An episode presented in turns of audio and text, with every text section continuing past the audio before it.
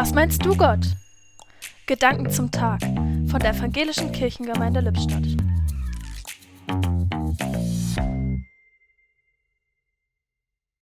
Neulich tauchte bei uns die Frage auf, wem gehört eigentlich eine Kirche? Was sagst du dazu, Gott? Ich soll die Anekdote mit Bruder Robert erzählen, der eine kleine Ewigkeit hier in Lippstadt gewesen ist? Okay, mache ich gerne. Also, ich hatte zwei Gottesdienste, den ersten im evangelischen Krankenhaus, den zweiten in der Marienkirche.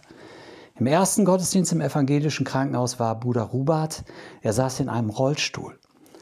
Nach dem Gottesdienst verließ er die Kapelle in Richtung Foyer und ich rief ihm hinterher, Bruder Robert, ich fahre jetzt in Ihre Kirche. Und daraufhin er, und es war mehr ein Brummen als ein Sprechen, meine Kirche. Und er zeigte, ohne mich eines Blickes zu würdigen, nach oben. Aha, die Kirche gehört also dir und ist deshalb immer auch eine Einladung, eine Aufforderung, das, was uns bewegt, aus unserer Hand in andere Hände, in höhere Hände, in deine Hände zu legen. Die Gedanken zum Tag kamen heute von Roland Hosselmann.